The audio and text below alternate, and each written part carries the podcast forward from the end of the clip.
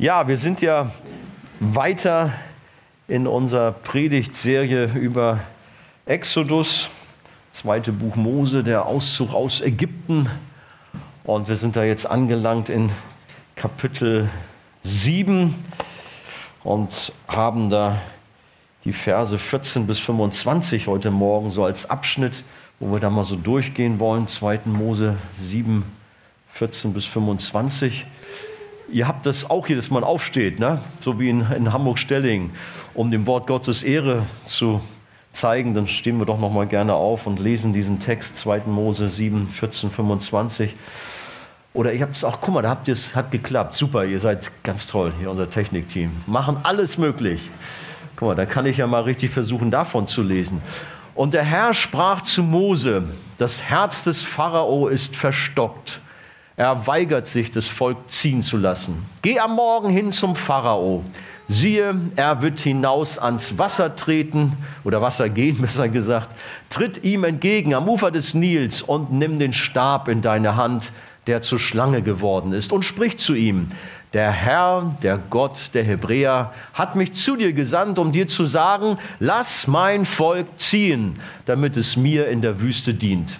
Aber siehe, du hast bisher nicht hören wollen. Darum, so spricht der Herr, daran sollst du erkennen, dass ich der Herr bin. Siehe, ich will mit dem Stab, den ich in meiner Hand habe, das Wasser schlagen, das im Nil ist, und es soll in Blut verwandelt werden. Sodass die Fische im Nil sterben müssen und der Nil stinken wird und es wird die Ägypter ekeln, das Wasser aus dem Nil zu trinken. Und der Herr sprach zu Mose, sage zu Aaron, nimm deinen Stab und strecke deine Hand aus über die Wasser in Ägypten, über seine Nilarme, über seine Kanäle und über seine Sümpfe und über alle Wasserbecken, dass sie zu Blut werden und dass im ganzen Land Ägypten Blut sei, selbst in den hölzernen und steinernen Gefäßen. Und Mose und Aaron machten es so, wie es ihnen der Herr geboten hatte. Und er erhob den Stab und schlug vor dem Pharao und seinen Knechten das Wasser, das im Nil war. Da wurde alles Wasser im Nil in Blut verwandelt. Und die Fische im Nil starben und der Nil wurde stinkend, sodass die Ägypter das Nilwasser nicht trinken konnten. Und das Blut war im ganzen Land Ägypten. Aber die ägyptischen Zauberer taten dasselbe mit ihren Zauberkünsten. Und so verstockte sich das Herz des Pharao und er hörte nicht auf sie, so wie der Herr es gesagt hatte. Und der Pharao wandte sich um und ging heim und nahm sich auch das nicht zu Herzen. Aber alle Ägypter gruben um den Nil herum nach Trinkwasser, denn das Nilwasser konnten sie nicht trinken. Und das währte sieben Tage lang, nachdem der Herr den Nil geschlagen hatte. Bis dahin, das Wort Gottes, setzt euch doch wieder.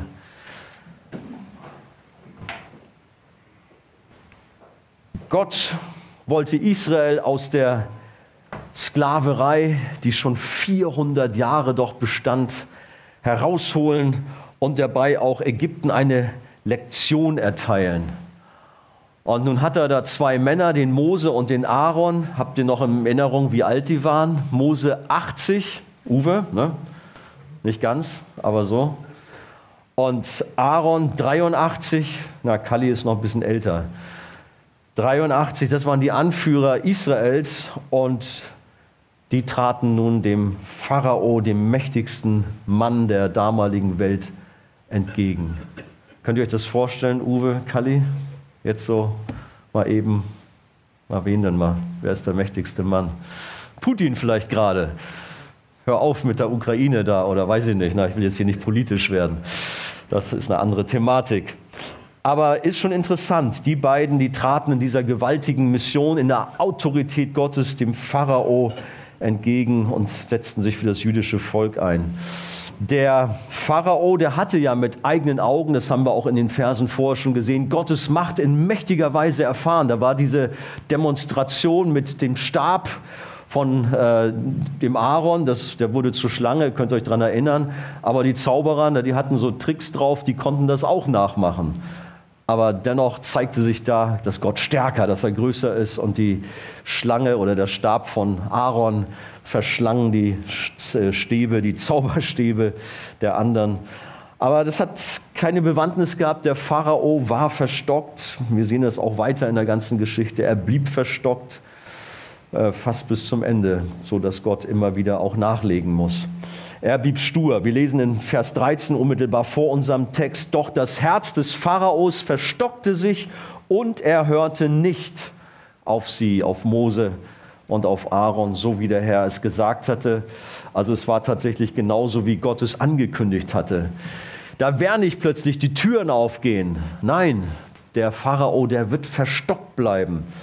Ähm, die beiden wussten es eigentlich, aber es war alles so, wie Gott es geplant hatte. Und so kam es dann auch, dass Gott dem Pharao, dem ganzen Land Ägypten eine Lektion erteilt hat oder erteilen musste und große Katastrophen über das Land hereinbrechen ließ. Schwere Plagen und jede einzelne Plage für sich war eine ganz deutliche, ernste Botschaft.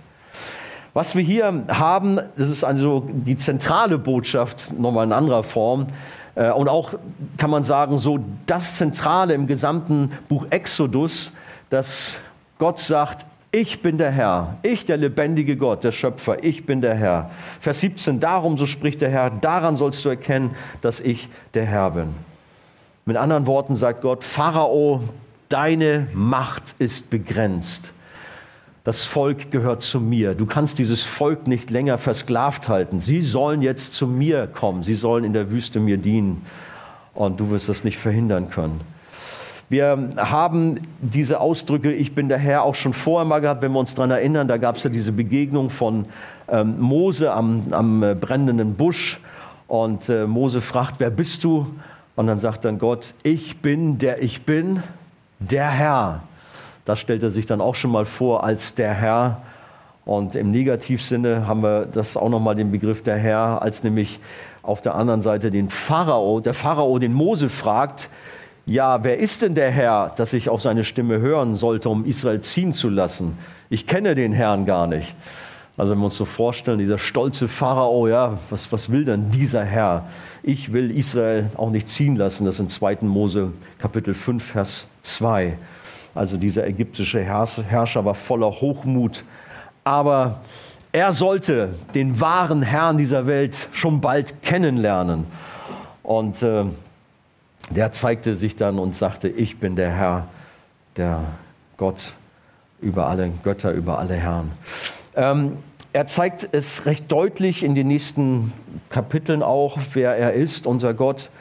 Ähm, was wir jetzt hier in unserem Text auch noch haben, natürlich, wie ähm, der König, wie dieser verstockte Pharao ähm, von Gott begegnet wird. Drei Punkte haben wir eigentlich hier. Die Forderung Gottes ist der erste Punkt, der Götzendienst der Ägypter und die Reaktion der Ägypter. Das ist das, worüber wir heute Morgen anhand unseres Textes mal so ein bisschen sprechen wollen, schauen wollen, wie das Gott so mit dem Pharao ja, sich so vorgenommen hat in dieser ersten Plage. Also das erste ist eine Aufforderung oder eine, eine Forderung Gottes. Gucken wir nochmal in unseren Text rein. Der Herr sprach zu Mose, nimm den Stab in deine Hand, der zur Schlange geworden ist, und spricht zu ihm, also zu Pharao, der Herr, der Gott der Hebräer, hat mich zu dir gesandt, um dir zu sagen, lass mein Volk ziehen, damit es mir in der Wüste dient. Aber siehe, du hast bisher nicht hören wollen. Diese Aufforderung an den Pharao, die hat sich nicht geändert. Die lautete immer gleich, lass mein Volk ziehen. Das hat sich die ganze Zeit kein Stück geändert. Gott hat das nicht abgeschwächt. Von Anfang an war das Gottes Plan. 2. Mose 3,10, da heißt es schon, so geh nun hin. Also hat er zu Mose gesagt, denn ich will dich zu dem Pharao senden, damit du mein Volk, die Kinder Israels aus Ägypten führst. Oder auch zu den Ältesten sollte Mose sagen, der Herr, der Gott der Hebräer ist uns begegnet. So lasst uns nun drei Tage reisen, weit in die Wüste gehen, damit wir dem Herrn, unserem Gott, Opfer bringen. Also der Plan Gottes war klar, das Volk Israel sollte aus Ägypten ausziehen.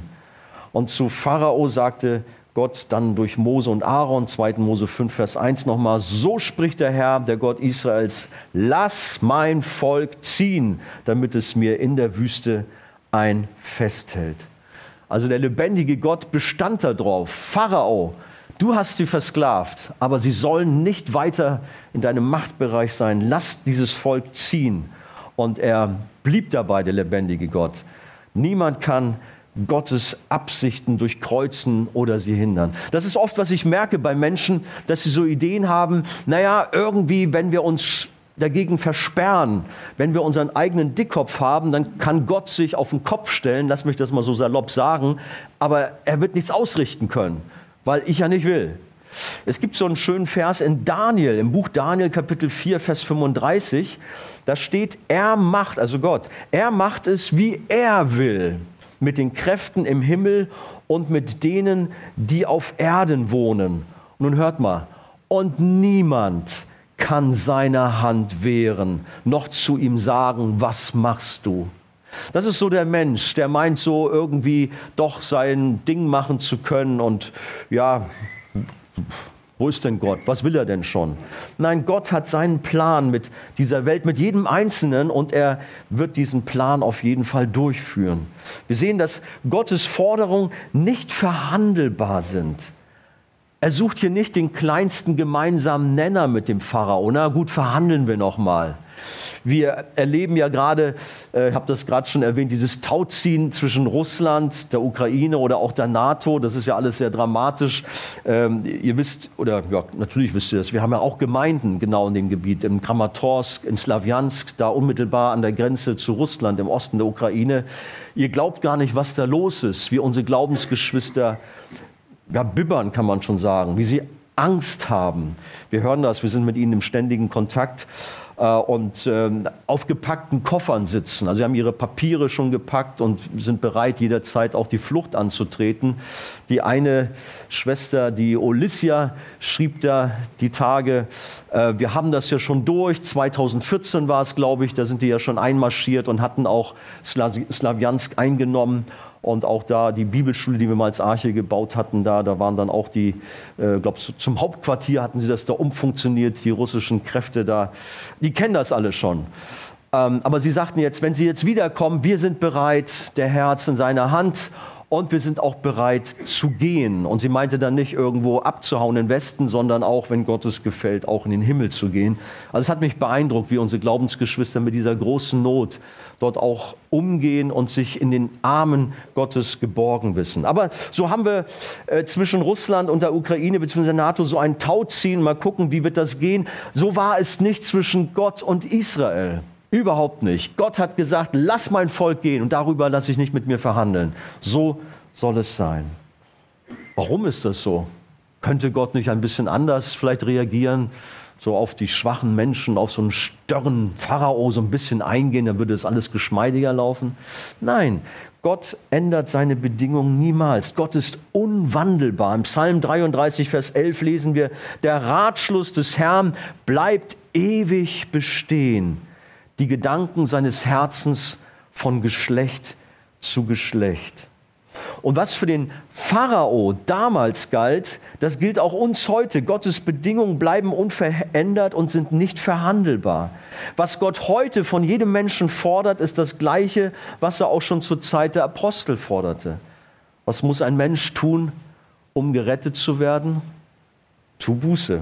Apostelgeschichte 16.3, äh, Glaube an den Herrn Jesus Christus, so wirst du gerettet, du und dein Haus. Oder eben an anderer Stelle, tut Buße, kehrt um. Die Aufforderung an die Menschen ist immer gleich. Ich bin der Herr, ich bin Gott, ich habe meine Gebote gegeben, folgt ihnen, kehrt um von falschen Wegen. Gott wird das nicht abschwächen. Gott verlangt auch heute von Sündern Buße über ihre Sünden zu tun und an Jesus als ihren Herrn zu glauben. Und diese Botschaft geben wir natürlich als, ja, als Botschafter Christi, geben wir das weiter. Lasst euch versöhnen mit Gott. Das hat sich nicht geändert. Der Herr ist der gleiche über die Jahrhunderte. Er hat keine Abstriche gemacht. Er hat sich nicht dem Zeitgeist angepasst und macht uns nun äh, auch nicht irgendwo, der macht auch dem, dem Mainstream nicht irgendwie ein Angebot, naja, dann werden wir das Evangelium so ein bisschen glätten, sodass die Menschen da vielleicht eher drauf eingehen. Das tut er nicht. Es gilt immer die gleiche Forderung Gottes an den Menschen, die totale Selbstaufgabe, das vollkommene Vertrauen an Jesus Christus, unseren Herrn und König, der derselbe ist gestern, heute und in Ewigkeit. Die Forderungen Gottes, die bleiben bestehen. Das Zweite, wir sehen in unserem Abschnitt den Götzendienst der Ägypter.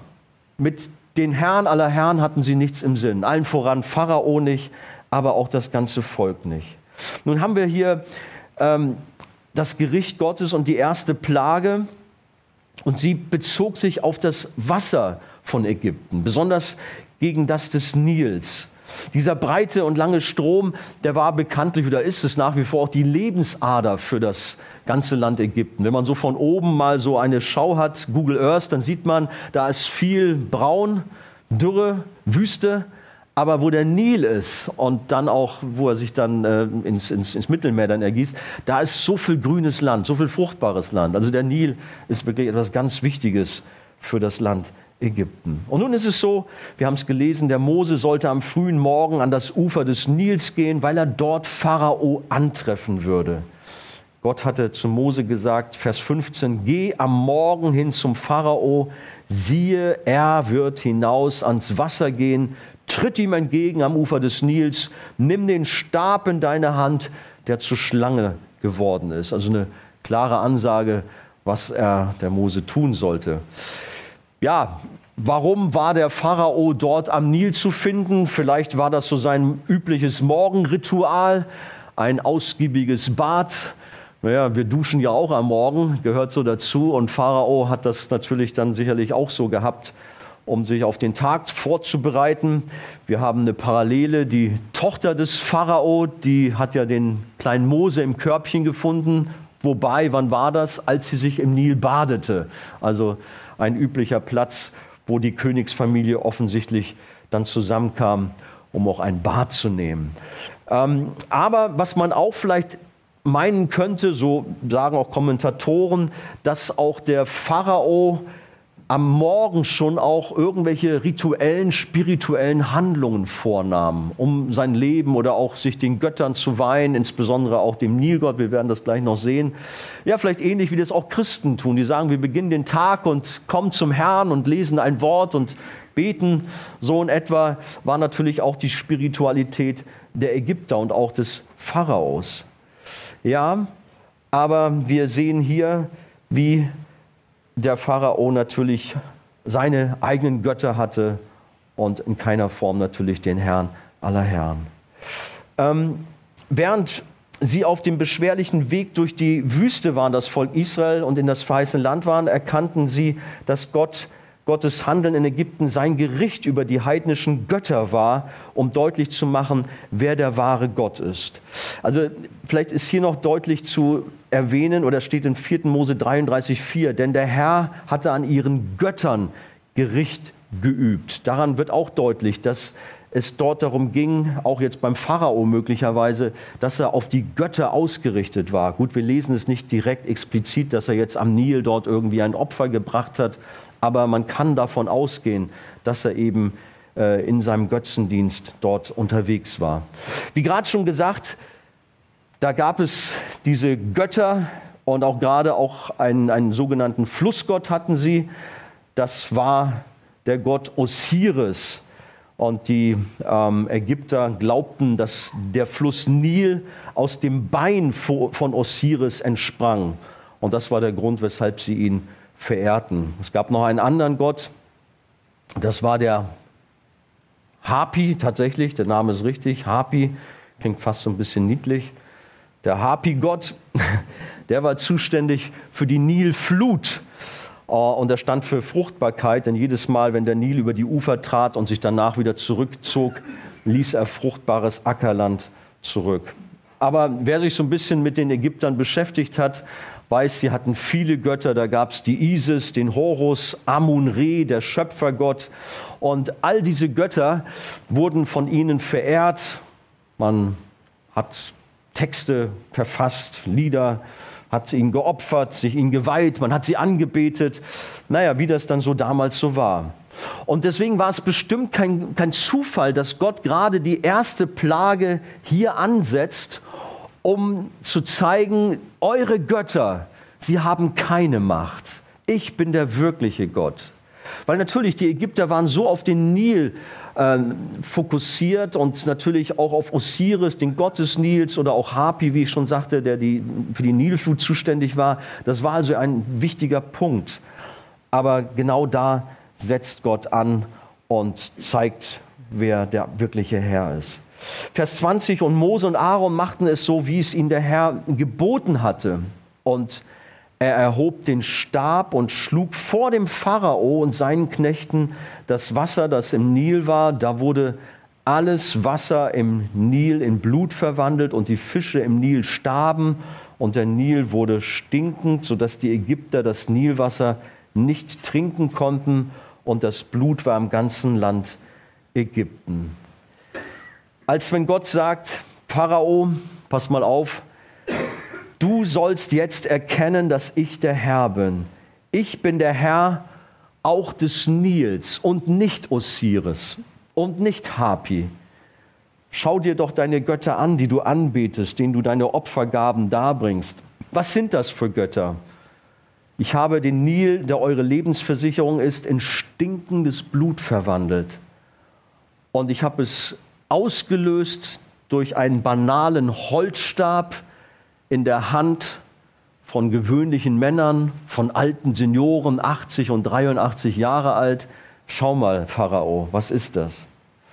Da war ja dieser Stab vielleicht auch noch mal in der Hand von Mose und Aaron. Er symbolisierte die Macht und Stärke Gottes war kein goldener Stab, was was ganz Gewöhnliches, ein normaler Holzstab, wie ihn so die Hirten auch damals hatten, aber er war wie so ein Feldzeichen und sie waren Gesandte Gottes, traten mit dem sichtbaren Zeichen des Stabes in der Autorität des lebendigen Gottes auf.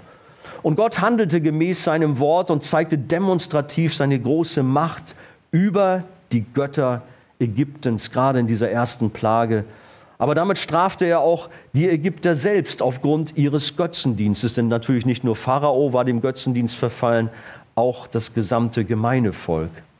Und die Folgen dieser unheimlichen Katastrophe, die waren furchtbar. Ich weiß nicht, da muss man vielleicht auch mal sich so ein bisschen reinversetzen. In einem Augenblick, er den Stab aus über den Nil oder schlägt hinein und in einem einzigen Augenblick ist das schöne, klare Wasser plötzlich blutrot stinkend, verseucht, Fische sterben, damit also auch die Nahrung der Ägypter. Und das war natürlich ein riesiges wirtschaftliches, finanzielles Fiasko für die Ägypter. Wie sollte es weitergehen? Brachte natürlich auch eine spirituelle Krise über das Land. Ihre Götter, Hapi und, und äh, Osiris, hatten versagt. Und wir haben ja gelesen im Text, nicht nur der, der Nil wurde verseucht, sondern auch alle Kanäle, alle Sümpfe, alle Becken, auch die, haben wir das noch im, im Sinn noch, da waren auch die, die hölzernen, die steinernen Gefäße, alles, wo sie vielleicht Wasser irgendwo gelagert haben, wo irgendwo so ein Wasserreservoir war, das war jetzt alles in Blut verwandelt. Ein Horror für die Menschen. Ja, das war damals so. Wissen wir auch nicht. Stell dir mal vor, die Elbe heute. Du würdest da an Stade jetzt an die Elbe gehen und plötzlich wird alles blutrot. Stell dir vor, du machst den Wasserhahn auf und es kommt nicht klares Wasser, um dir am Morgen deine Dusche zu holen oder so. Und da kommt nur schleimiges, rotes Wasser, stinkendes Wasser heraus. Oh, nichts geht mehr. Furchtbar. Es war ein schlimmer Zustand der Worst Case, der Supergau, kein Wasser mehr zum Trinken, zum Baden, zum Bewässern der Felder, alles war dahin. Gott griff mit dieser ersten Plage direkt ganz massiv in das Leben der Ägypter ein und stellte damit auch die Götter bloß. Wie schon gesagt, Osiris und Hapi zeigten, dass sie nicht helfen konnten. Sie konnten diese Plagen nicht abwenden, geschweige denn das Wasser genießbar machen. Ich glaube, wir brauchen keine Propheten zu sein, um zu wissen, dass so ein Tag wie damals in Ägypten auch auf uns in Deutschland, in Europa, in der ganzen westlichen Welt zukommen wird, weil wir hier in unserer Zeit nicht besser sind als Ägypten. Wir haben auch unsere Götter, nicht anders wie damals. Sie haben nur andere Namen. Wir beten sie immer noch an. So wie der Nil die Lebensader und die Lebensversicherung der Ägypter war, so ist es heute unsere Arbeit, die Wirtschaft, der Materialismus, die Wissenschaft, der Euro, die EU, die NATO, die Medizin, unsere Gesundheit, die Energiewende, unsere schönen Träume. Weiß nicht, was für dich so die Sicherheit bedeutet. Die Freunde, die Familie, kannst alles Mögliche einsetzen. Wo immer wir uns drauf verlassen und worin, worin wir unser Heil sehen. Für die Ägypter entsprang das Leben aus dem Bein von Osiris. Und wir sagen, oh, was sind die Ägypter? Naiv oder wie blöd. Aber in unserer Zeit preisen wir den Urknall zum Beispiel. Die Evolutionstheorie ist das Maß aller Dinge. Aber Gott, unserem Schöpfer, verwehren wir die Anbetung. Es gibt in Römer Kapitel 1 auf Vers 25 eine starke Aussage. Sie haben Gottes Wahrheit in Lüge verkehrt und das Geschöpf verehrt und ihm gedient statt dem Schöpfer, der gelobt ist in Ewigkeit. Amen. Und dann heißt es weiter und dann geht es ja sowieso weiter. Darum hat sie Gott dahingegeben. Wir sagen, die Menschen heute sind überhaupt nicht anders. Den lebendigen Gott, den schieben sie beiseite, mit dem wollen sie nichts zu tun haben. Stattdessen suchen sie ihr Heil. Na, die Aufzählung hatten wir gerade, Materialismus und all diese Dinge in irgendwelchen anderen Heilslehren und Philosophien. Aber den Herrn, den lebendigen Gott, den will man nicht haben. Was aber, wenn uns das alles genommen wird, indem wir unser Heil suchen? Was, wenn sich das Wasser des Nils und das Wasser der Elbe in stinkendes Blut verwandelt, wenn die Inflation und Energiekrise dein Erspartes auffrisst, wenn durch Katastrophen tatsächlich kein sauberes Trinkwasser mehr vorhanden ist oder das Wasser versiegt. Man spricht auch bisweilen auch schon bei uns in heißen Sommern von Wasserknappheit im Osten Deutschlands zumindest bisweilen. Was ist, wenn weitere Pandemien über uns kommen? Wir hoffen und sehen uns danach, dass es irgendwie jetzt abebbt, dass nach Omikron vielleicht Schluss sein wird. Aber was ist, wenn es noch viel schlimmer wird? Wenn Gott noch ganz andere Plagen auch in der heutigen Zeit über die Welt hereinbrechen lässt? Was, wenn plötzlich doch Krieg zwischen Ukraine und Russland passiert? Wenn sich ein Flächenbrand über ganz Europa ausbreitet? Was dann? Und wir haben gedacht, wir haben also etwas hinter uns gelassen. Was mag noch auf uns zukommen? Es kommt unweigerlich der Tag, an dem Gott sich auch über die Götter Deutschlands und Europas verherrlichen wird. Er guckt nicht immer so tatenlos zu. Gott wird einmal auch da reagieren. Er wird triumphieren als Schöpfer. Er wird einmal Gericht üben. Der Nil und die Elbe sind gut und das Wasser ist ein Segen, keine Frage. Und wir sollten Gott für das Wasser danken aber es natürlich nicht anbeten. Genauso sollten wir es auch mit der Gesundheit, mit dem Wohlstand halten, für Frieden danken. Das ist ganz klar, es ist selbstverständlich, dass wir uns darüber freuen. Doch wenn wir unser Leben daran hängen, die Segnungen anbeten und Gott aus unserem Leben verdrängen und mit der Sünde des Götzendienstes beschäftigen, dann wird Gott sich erheben und zeigen, dass er allein der Herr ist. Wenn wir anderen Göttern vertrauen, ob aus dem nahen oder dem fernen Osten, der Esoterik, dem Atheismus, denn auch das ist letztendlich ein Glaube, was auch immer und den Gott der Bibel dabei ignorieren, dann werden wir untergehen. Das wäre nicht das erste Mal in der Geschichte. Wenn wir an die Römer, an die Griechen denken, an irgendwelche Hochkulturen, wann immer sie ihren Götzendienst gefrönt haben und den lebendigen Gott äh, beiseite gewischt haben, nichts mit ihm zu tun haben wollten, dann sind sie untergegangen. Wenn wir Frieden, Wohlstand und Glück von anderen Instanzen und Kräften als von Gott erhoffen, dann werden wir enttäuscht. Wenn wir aber unser Vertrauen auf Gott setzen, dann werden wir einen festen Anker, ein erfülltes Leben haben, selbst wenn alles um uns herum zerbrechen sollte. Der lebendige Gott zeigt sich als der Herr über die Götter Ägyptens und über die Götter der ganzen Welt. Und die Frage an uns heute Morgen, ja, was machen wir mit so einem Text? Haben wir auch möglicherweise in unserem Leben noch Götter, die wir anbeten? Ja, jetzt nicht in Form von Osiris und Isis und Horus und wie sie heißen, aber vielleicht doch dein Besitz, dein Hobby, deine Familie, was auch immer. Ich denke, da weiß jeder selber, wo Gott vielleicht auch bei dir in deinem Leben seinen Finger hineinlegt und sagt, schau mal, das ist doch längst in deinem Leben zu einem Götzen geworden. Dann lasst uns doch davon umkehren und auch Gott um Vergebung bitten und ihn allein als unseren Gott anbeten. Kommen wir zum letzten. Wie haben die Ägypter, wie hat Pharao darauf reagiert? Das ist natürlich auch interessant zu sehen. Pharao und die Ägypter waren nicht bereit, sich dem lebendigen Gott zu beugen. Als ihnen ihre Götter genommen wurden, da haben sie ihr Herz nur noch mehr verhärtet und haben sich, wenn man so will, der Macht des Teufels, der Macht des Satans zugewandt. Vers 22. Aber die ägyptischen Zauberer, die taten dasselbe mit ihren Zauberkünsten. Und so verstockte sich das Herz des Pharao und er hörte nicht auf sie so wie der Herr es gesagt hatte. Und Vers 23, und der Pharao wandte sich um, ging heim und nahm sich auch das nicht zu Herzen.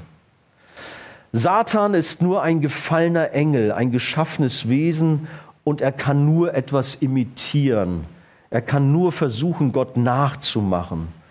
Satan ist kein Gott. Er wird zwar in der Bibel auch schon mal als Gegengott bezeichnet, aber er ist ein geschaffenes Wesen. Und die ägyptischen Zauberer, die waren lediglich in der Lage, die machtvollen Zeichen und Gerichte Gottes zu imitieren, nachzumachen.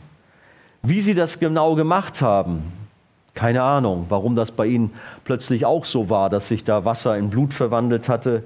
Das sagt die Bibel nicht näher vielleicht irgendwelche besonderen Tricks, vielleicht aber auch sicher durch die Kraft von Dämonen, durch die Kraft Satans. Er tut manche Dinge und damit verblendet er auch Menschen. Das erleben wir heute leider auch. Doch klar ist, es wurde nur noch schlimmer, denn offensichtlich gab es damals noch etwas Wasser, etwas Trinkwasser. Vielleicht hatten sie in den tiefen Quellen sich Wasser heraufgeholt, aber dieses Wasser wurde dann auch gleich von ihnen verseucht durch ihre Machenschaften und sie verschmutzten nur noch mehr sauberes Wasser. Das macht deutlich, dass Satan mit seiner Macht niemals heilt. Er hätte jetzt auch ein Zeichen setzen können, das in Blut verwandelte Wasser zurückverwandeln, aber das tat er nicht. Auch die Magier, die machten das nicht, sondern machten es nur noch schlimmer. Ich habe das manches Mal erlebt, auch in der Seelsorge, ähm, dass Menschen sagten, ja, es gibt ja weiße Magie. Äh, es gibt ja auch was Gutes, wenn ich meine Gürtelrose besprechen lasse oder irgend so etwas. Wo ist das Problem dabei? Ich kann nur warnen. Weiße Magie ist genauso Magie. Weiße Magie ist genauso die Handschrift des Teufels wie alles andere an Okkulten. Wir sind sehr gewarnt, uns mit irgendetwas einzulassen, wo Satan dahinter steckt. Er macht alles nur schlimmer. Er macht nichts besser. Er ist ein Diabolos, ein Durcheinanderbringer. Die Zauberer, ja, die hatten Kraft zu imitieren, zu betrügen, zu pervertieren, aber niemals haben sie die Kraft gehabt, zu retten und zu erlösen. Und das ist so die Handschrift des Teufels über die Jahrhunderte, über die Jahrtausende hinweg. Als Pharao sah, dass seine Zauberer mit ihren Künsten auch Wasser in Blut verwandelten, da wandte er sich um und ging nach Hause und nahm sich auch das nicht zu Herzen. Wie tragisch. Schade, dass er nicht irgendwie plötzlich doch erkannte, was die Stunde geschlagen hat. Er hatte ein hartes Herz, ein verstocktes Herz, was sich noch weiter verstockte. Und das ist das, wenn man Götzen anbetet. Das sind die Auswüchse davon, wenn man sich mit okkulten Dingen befasst, wenn man Gott ablehnt. Ja, wohin es führt, macht auch Vers 24 deutlich. Aber alle Ägypter gruben um den Nil herum nach Trinkwasser, denn das Nilwasser konnten sie nicht trinken. das ist auch ein interessantes Bild, diese stolzen Ägypter mit ihrer großen Hochkultur, mit ihren Pyramiden, alles, was sie haben. Nun sind sie so verzweifelt, haben kein Wasser mehr und buddeln überall rund um den Nil verzweifelt nach Trinkwasser, weil ihre Götter unfähig sind, ihnen Wasser zu beschaffen. Sie betteln förmlich nach Leben. Und so ist das immer mit Götzen und Göttern, denen wir vielleicht vertrauen.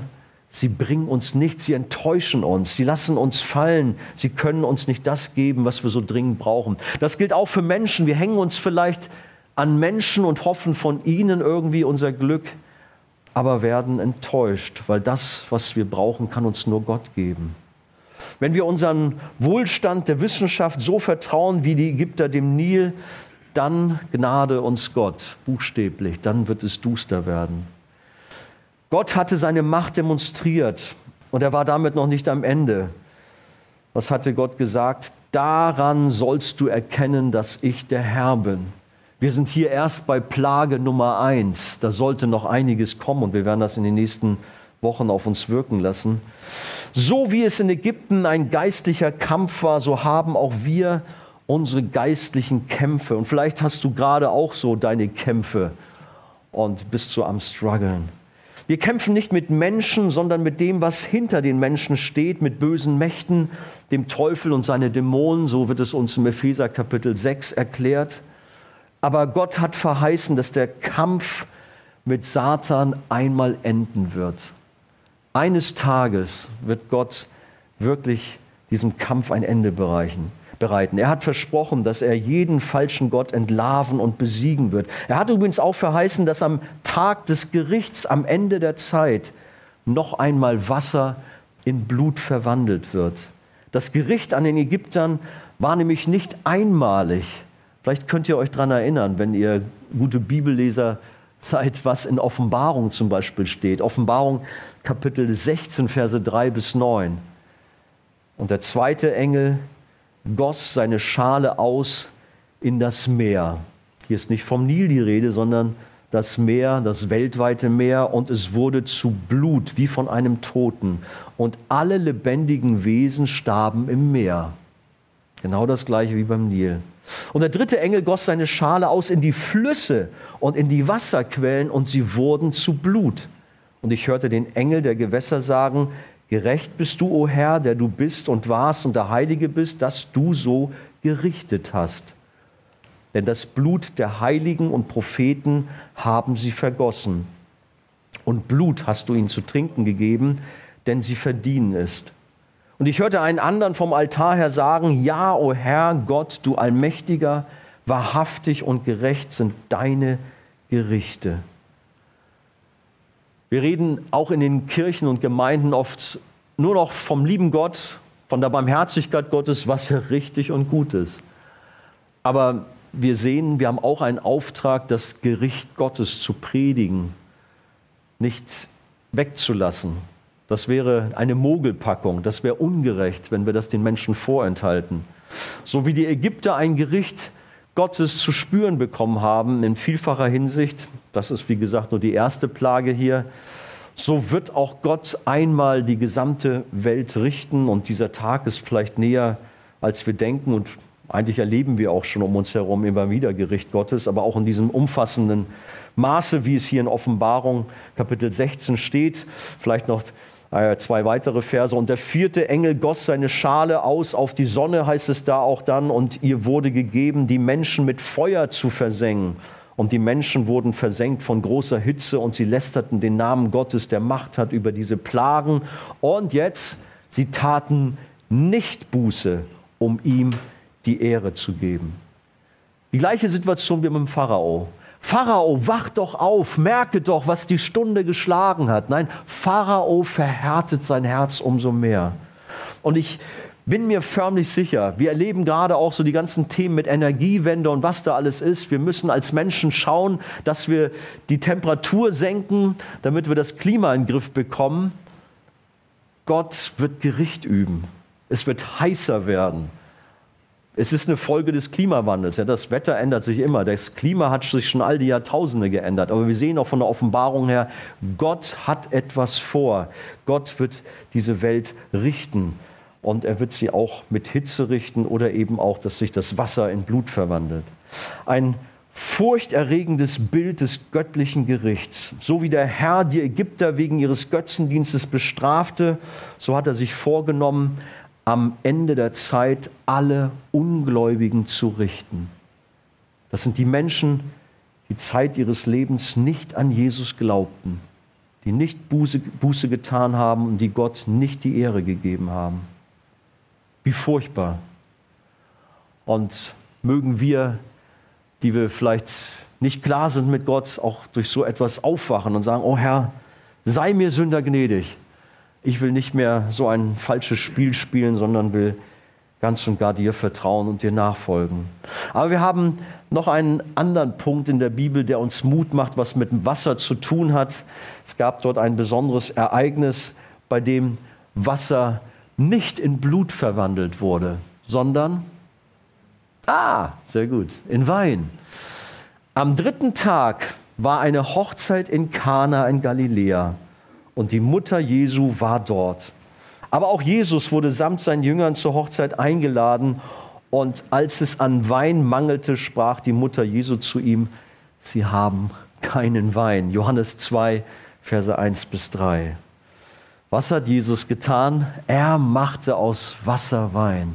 Er nahm diese großen Tonkrüge, ließ Wasser hineinfüllen die waren da ganz irritiert bei der Hochzeitsgesellschaft. Dieser Zeremonienmeister, das Gesicht hätte ich gern gesehen. Wie jetzt hier Wasser einfüllen, was soll dieser Blödsinn? Das war eine peinliche Situation hier. Naja, mal gucken, was da kommt. Ne? Und plötzlich, es war der beste Wein, den sie jemals tranken.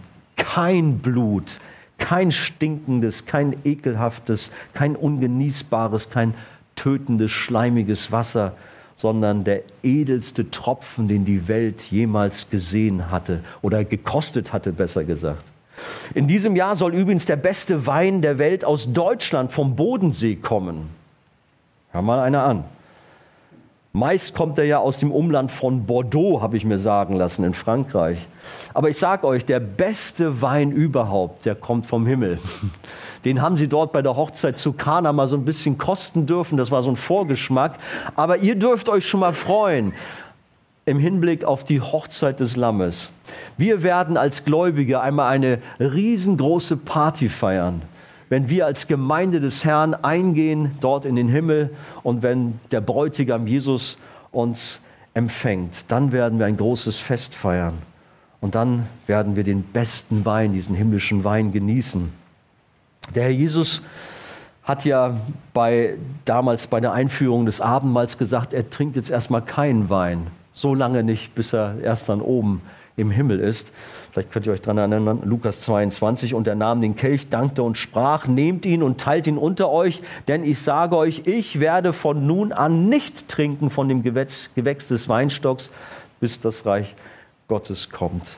Darauf dürfen wir uns freuen, wenn wir alle dann bei ihm sind, als Kinder Gottes, als Heilige. Der heilige und gerechte Gott, der seinen Zorn über die Ungläubigen ausgießt, ist zugleich der Gott voller Barmherzigkeit für seine geliebten Kinder. Das sind alle, die an Jesus glauben, die sich von den Götzen dieser Welt abgewendet haben. Es ist derselbe Gott. Er ist gerecht und gnädig, er ist zornig und liebend. All das ist unser Gott. Wir dürfen ihm begegnen, auch heute Morgen hier in diesem Gottesdienst. Ich weiß nicht, wie ihr zu ihm gerade steht. Die meisten werden hier sicherlich mit Jesus unterwegs sein. Kann nicht in euer Herz hineingucken.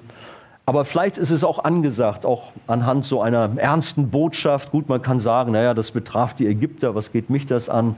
Aber wie schon gesagt, vielleicht sind auch in unserem Leben Bereiche, wo wir sagen, Herr, hilf mir, dass ich mich richtig klar auf dich ausrichte, dass ich auch die Götzen in meinem Leben beiseite räume, und äh, nicht irgendwo äh, ein falsches Spiel treibe. Wir wollen ganz und gar auf Jesus ausgerichtet sein. Und er hat gesagt, ich bin gekommen, damit Sie, damit seid ihr gemeint, das Leben haben und nicht nur so ein bisschen leben, so gerade eben, sondern, so heißt es in Johannes 10, Vers 10, dass sie Leben haben im Überfluss.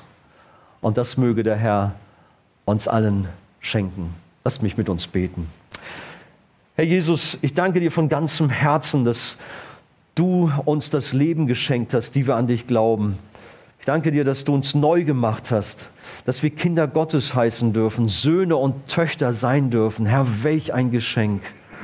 Aber Herr, wir haben hier heute Morgen einen ernsten Text, der von Gericht spricht. Ja, du hast am Ägypten Gericht geübt, an Pharao. Und wir sehen, wie ernst und furchtbar das alles war. Herr, lass uns das auch beherzigen, wenn wir mit den Menschen der heutigen Zeit umgehen. Denn auch heute wird ein Gericht von dir bevorstehen für all die Menschen, die dir nicht die Ehre geben, die dich ablehnen, die gegen dich rebellieren. Und Herr, wir wollen die Botschaft des Evangeliums rausbringen, um Menschen vor diesem Gericht zu bewahren, um sie zu dir zu bringen. Herr, du weißt auch um uns herum, um Familien, um Angehörige, um, um Nachbarn und Freunde. Bitte begegne diesen Herzen, dass sie sich nicht verstocken wie Pharao, sondern dass sie zu dir, dem lebendigen Gott, kommen.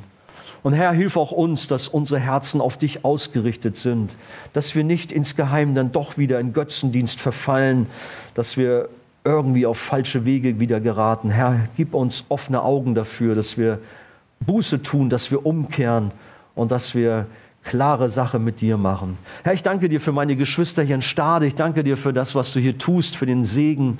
Herr, bitte gib Leben, gib Segen im Überfluss wie es hier auch der letzte Vers, äh, den wir gerade zitiert haben, ausgedrückt hat. Herr, wir geben dir alle Ehre, auch jetzt im Lobpreis. Amen.